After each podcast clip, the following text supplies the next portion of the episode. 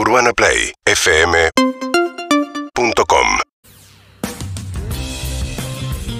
Y decíamos que estamos en vivo acá, ya despertándonos, yo por lo menos, ¿eh? el equipo estaba impecable como siempre, yo la verdad que me costó hoy, pero tenía frío, pero ya estoy bien, 16 minutos y vamos a hablar con el historiador número uno de Argentina, el hombre que ha hecho de todo y, varias preguntas que tenemos para él que le voy a hacer en lo personal, pero le voy a presentar al equipo nuevo, su hijo fue productor nuestro mucho tiempo, que le vamos a preguntar por su hijo también, una de las mejores personas que conocí, colgado, pero de las mejores personas que conocí. Rumbo, un rumbo incierto, ¿no? Un rumbo incierto porque Piña, ¿no? El hijo de Piña, así le decíamos.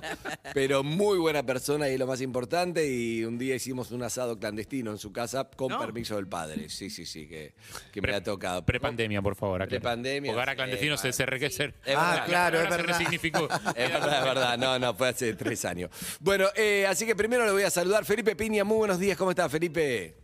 ¿Qué tal, Andy? ¿Cómo andan, chicas, chicos? Por ahí, ¿todo bien? Placer Bien. saludarte. Te presento acá a Lizzy, a Evelyn, a Harry lo conoces. Hola, Felipe. Sí, por supuesto. ¿Cómo Hola? Felipe, ¿Todo soy bien? ¿Qué tal, Lizzy? ¿Cómo estás? Un gusto. Muy bien. No, no, Felipe Ah, es así. tono Felipe es así. Felipe, claro. ¿no? No, no, Ese no. tono Felipe no es que va a decir, hola, es así, Felipe.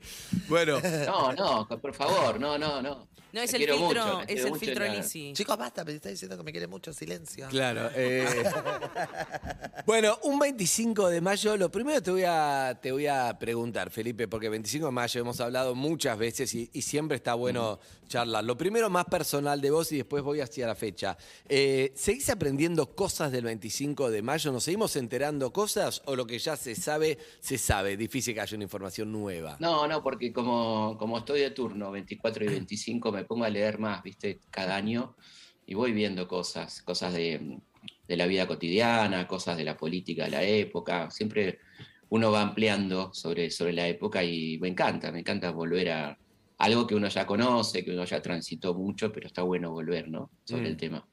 Eh, pero hay documentos nuevos, por ejemplo, o hace ya muchos años que, que no hay un descubrimiento que, No, que documentos cambie? nuevos no, pero quizá uno puede revisitar los viejos y por ahí encontrás cosas que por ahí no le diste importancia en algún momento Claro.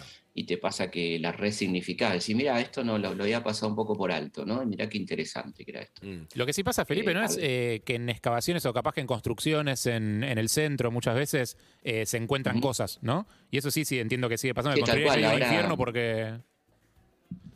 Sí, sí, tal cual. Ahora, ahora está- estuvieron trabajando en la Casa de Rosas. La Casa de Rosas en el centro, ¿no? Mm. No, no el, el- el famoso Palermo, sino la casa que tenía Rosas en el centro y han encontrado cosas muy interesantes. Están en pleno laburo arqueológico que es fascinante, ¿no? Imagínate volver a, a- a redescubrir esa época. Bueno, está buenísimo todo Las eso. ollas del primer dulce de leche tienen que encontrar. Probablemente el, el pacto de Cañuela. Eso fue en, en uno de los campos que tenía Rosas, cuando le invita a la Valle a, a tomar mate de leche, que era como se tomaba en aquella época, y se ponía a calentar el- la leche con azúcar y parece que la, la criada se olvidó o, o tardó mucho y se hizo el dulce de leche. Increíble. leyenda. Yo- todo- invita a ir al baño después, ¿no? Mm, Claro, pero le quiero preguntar a Felipe, la, la voy a fantinear un poco.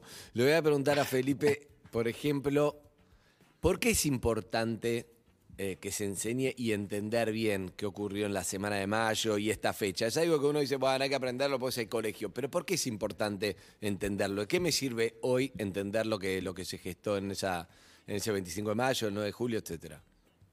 Porque ahí empezó todo, ¿no? Ahí empezamos a pensarnos con, con criterio propio, digamos, empezamos a, a ver para dónde agarrábamos después de 300 años de no, de no pensar en nosotros prácticamente y empezar a construir un país. Porque que éramos colonia de. España, digamos. Éramos colonia de España, 300 años de una, una colonia muy opresiva que estaba en contra de la educación, en contra de la formación, de que las mujeres estudiaran, una colonia muy misógina, ¿no? Este, Pero en España sí lo la hacían, también. digamos, eran distintos los españoles. No, no, en España, en España también había mucha limitación a la Claro, mujer, o sea, ¿no? repetían el modelo Claro. acá.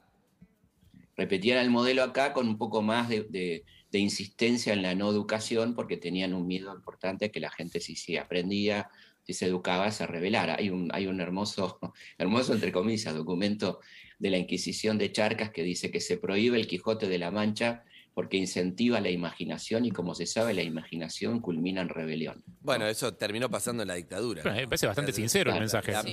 Es pero un- terminó Sí, sí, la pasando, es, lo, es lo que terminó pasando, ¿no? En la dictadura. Como Claro que que los bueno, pensadores intelectuales, bueno, que desaparezcan así, chao. me- tal cual, tal cual. Es el mismo criterio ¿no? inquisitorial de, de que porque quemás a la, a la gente, a los libros, las ideas desaparecen, cosa que afortunadamente no, No ha resultado exitoso. Resulta exitoso durante un tiempo a través del terror, pero después las cosas vuelven a su lugar de alguna manera, ¿no? Antes de hablar de la semana de, de- de mayo y repasar lo, lo que pasaba, que para no caer solamente en, che, tenemos a Felipe Piña, ¿qué pasó el 25 de mayo? Mientras tomo mate, lo escucho.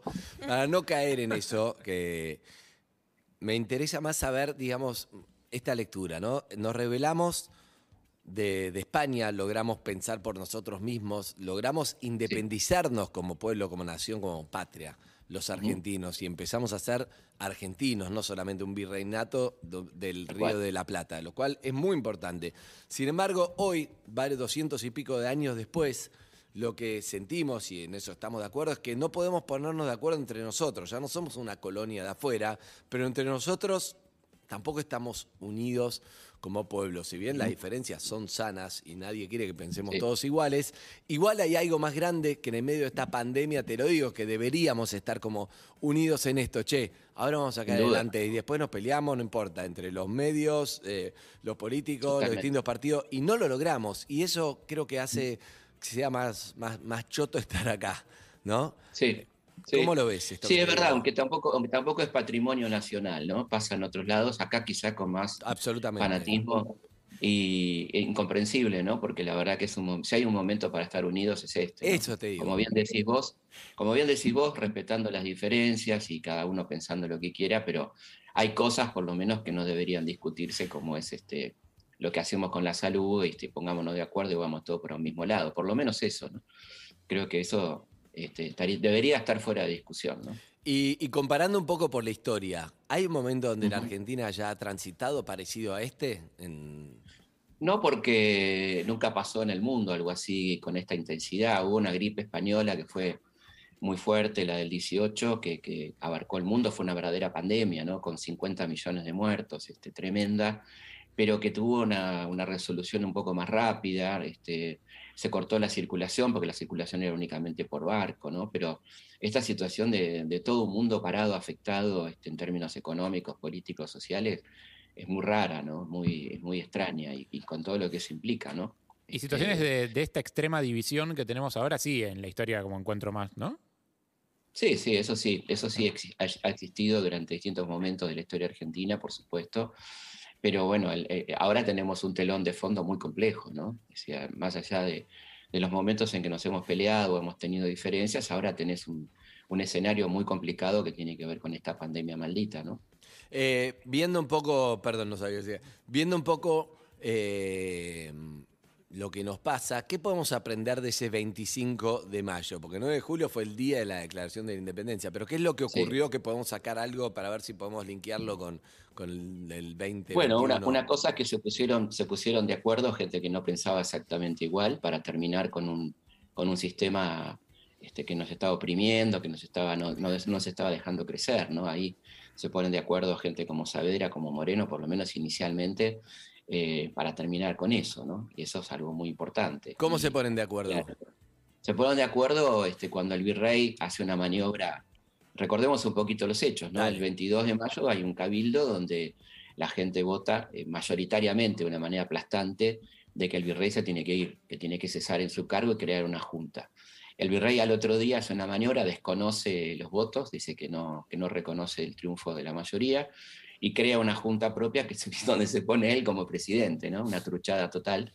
Y esto provoca la reacción de, de los cuerpos de milicias. Buenos Aires es una ciudad muy militarizada desde las invasiones inglesas y lo van a ver al fuerte y lo aprietan. o sea, Esto, pasaba mucho, Felipe, porque un poco el, de que el, el virrey acá, como me acuerdo, como el, el, no sé si se llama virrey, no me acuerdo cómo se llamaba el que estaba en, en Brasil, de. Portugal, no, como el Brasil, sí. Portugal, Ah, es Melo, como que Portugal, estaban sí. acá y eran como los mega reyes de acá, era como, ¿no? Te mandaban acá, que era el culo del mundo, o Brasil, y acá hacían lo que querían, de, de- era joda, todo, no, no, no, no casi, Sí, imagínate que no, ni hablaban con España, o hablaban con cartas, todo, era mucho más difícil.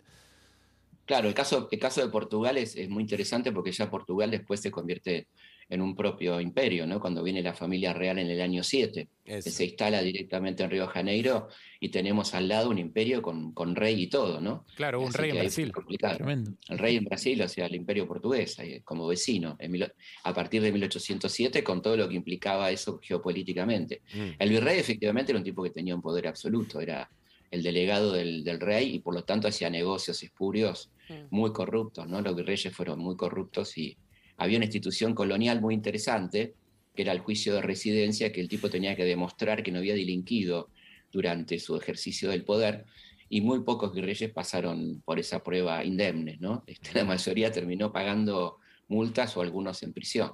Bueno, entonces lo, Eh, lo apretaron las milicias, estabas diciendo. apretaron las milicias a Cisneros. Eh, apretar quiere decir ir a verlo con las armas en la mano, ¿no? Claro. Este, decirle Igual que que convoque ahora, al cabildo. Felipe. Y bueno, eh, con, otros, con otras herramientas.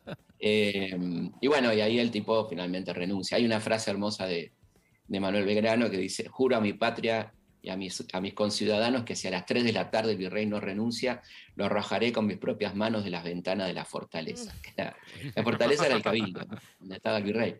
Se ve que el virrey calculó la altura de la ventana y dijo, bueno, No estoy para que me entren por acá, claro. No estoy para...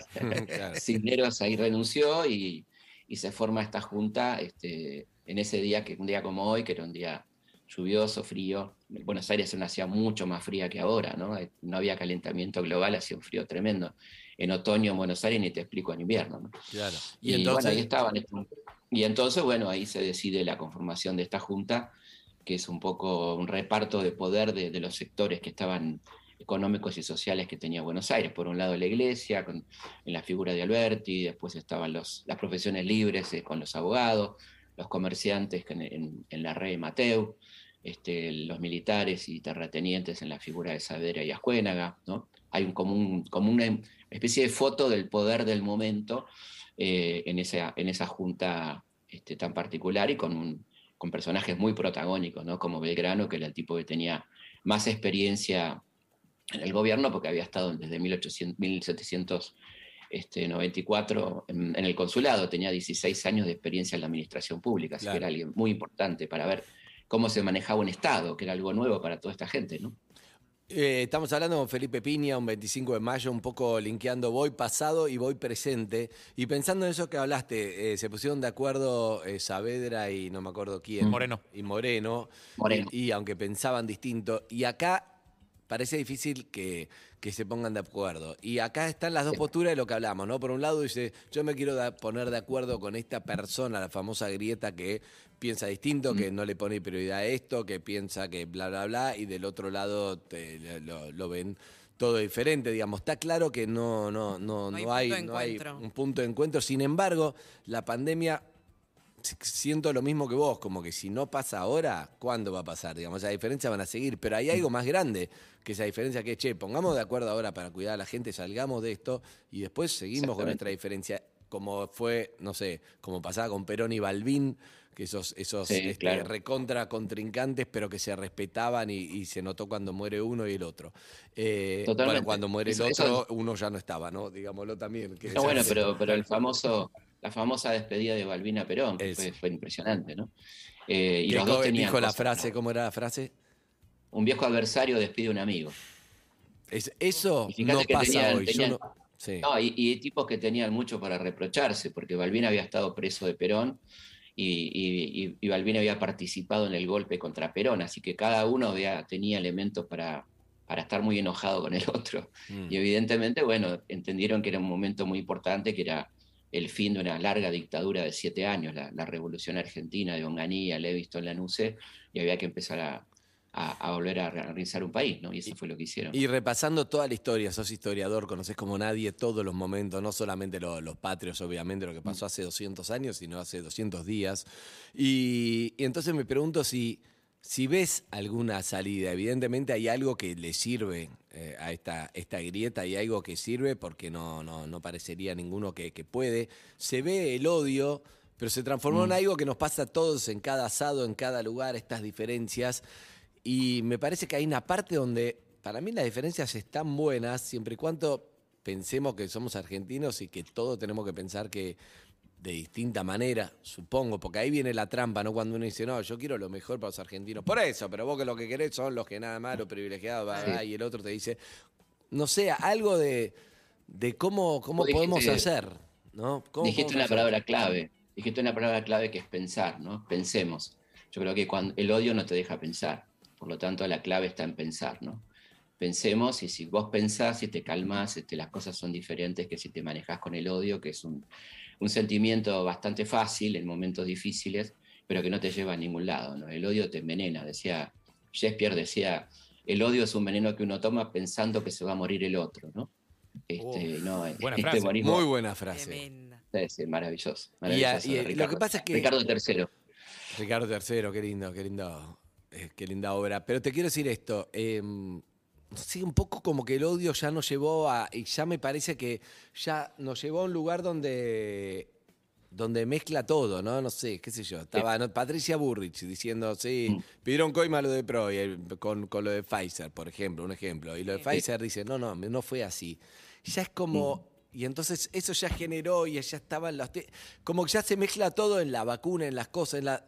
Y no sé, no, no nos veo salida y me parece muy triste el momento que vivimos Bueno, cuando se porque... usa- Cuando se usa la mentira como forma de hacer política es complicado, ¿no? Porque ya ahí se instala, porque hay todo un sistema de medios también que instalan estas cosas y después anda, anda a desmentirlo, ¿no?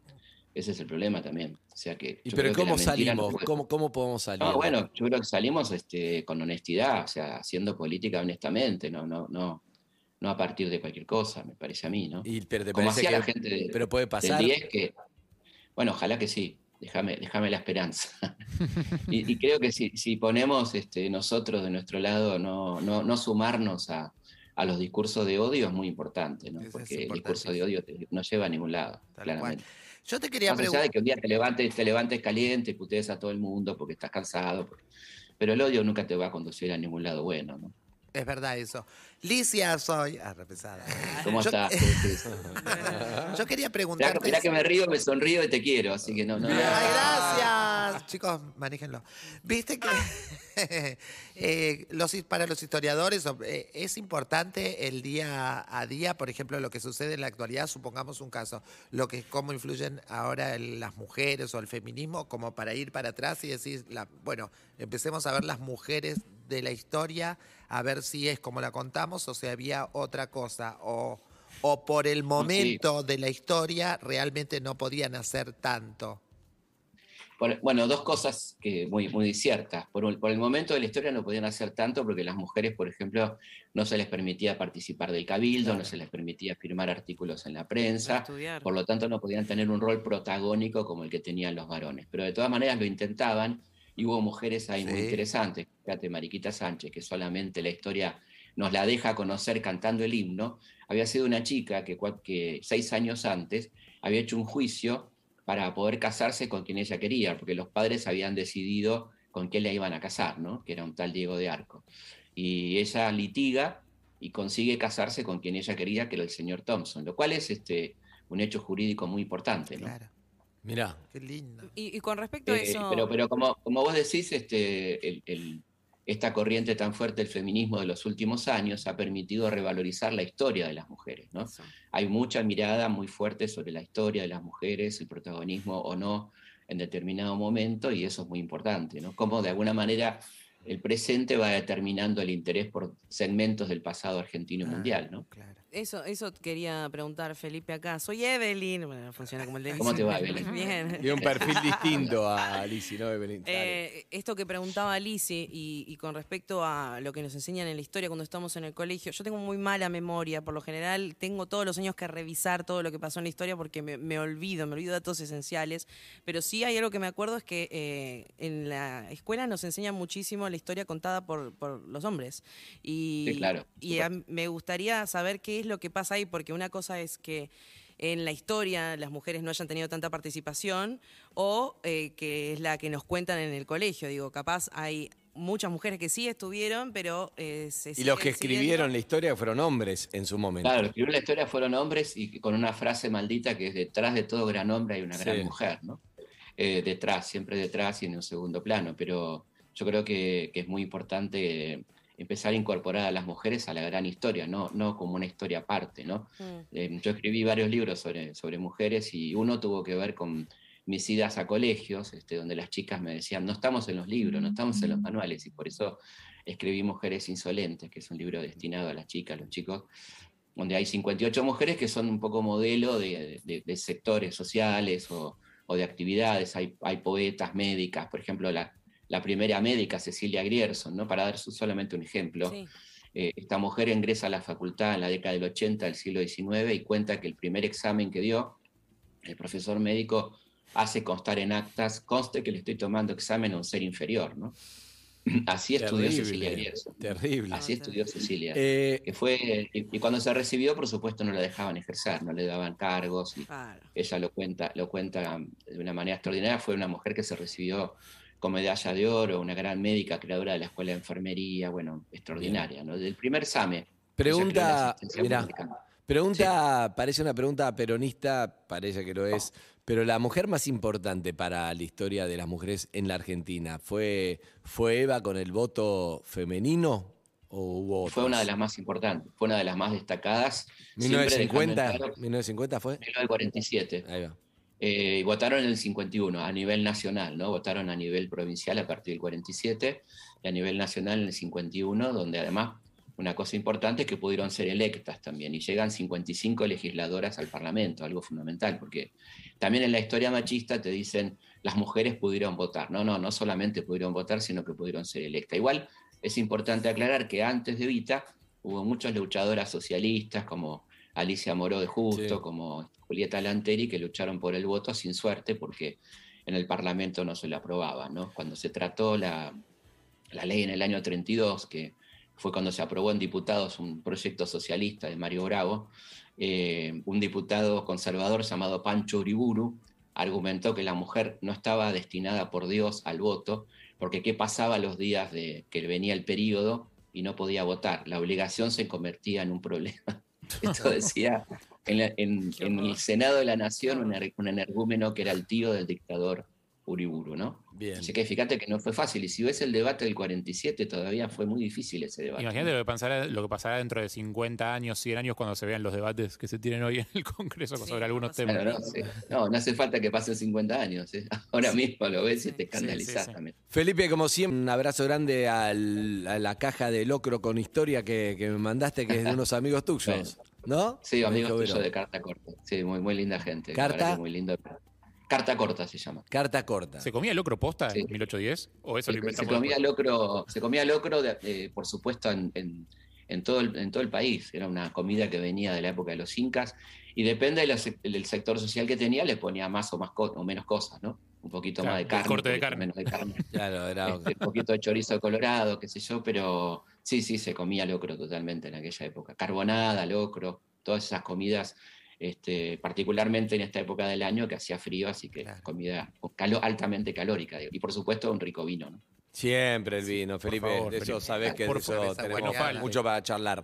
Que nunca falta. Mucho para charlar. Bueno, te dejamos porque hay 15 radios llamándote más por Te Zoom. mando un abrazo y, y- y siempre les estaría agradecido por haberme con- eh, convertido en el papá de Martín. Eh, Sí, el papá de Martín Y por haberlo cuidado Bueno. durante un tiempo también, digamos que, ¿no? Sí. Bueno, mandar un beso grande a Martín, ¿eh? un beso siempre Gracias, querido. para él. Un beso grande para vos, Felipe. Espero verte Beso pronto, grande. dale, que hace mucho no nos vemos. Igualmente, que estén Chau, muy bien, chau, ¿eh? chau. Gracias. Felipe Piña, entonces, eh, pasó por acá, que está buenísimo siempre charlar, interesante. Fue parte de este programa mucho tiempo. Y su hijo fue productor nuestro también. Y esto es Soda Stereo, Mm, Lizzy. me encanta. Síguenos en Instagram y Twitter. Arroba Urbana Play FM.